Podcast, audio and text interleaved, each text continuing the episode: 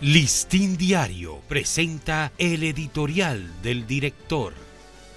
¿Qué tal amigos del Listín Diario? Este es nuestro editorial de hoy, miércoles 28 de septiembre. Inseguridad en las carreteras. Las carreteras dominicanas siguen siendo autopistas de la muerte, y no porque les falten condiciones para el tránsito sin contratiempos es, antes que nada, por los consuetudinarios y respetos de los conductores a las leyes del tránsito. Cuando se circula a velocidades prohibidas, porque faltan señales más grandes y visibles de esta regla, cuando los vehículos pesados toman el carril izquierdo en lugar del derecho o usan gomas en mal estado, los riesgos de accidentes son mayores, pero también lo son cuando los conductores beben alcohol mientras van manejando, o cuando sus vehículos adolecen de defectos en sus frenos, o cuando los motociclistas echan carreras locas y audaces en las autopistas.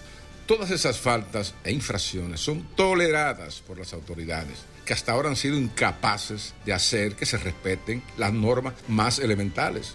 Bastaría utilizar un sistema de cámaras en distintos tramos de las autopistas más transitadas para detectar con facilidad la violación de los límites de velocidad o la circulación de vehículos pesados en el carril izquierdo.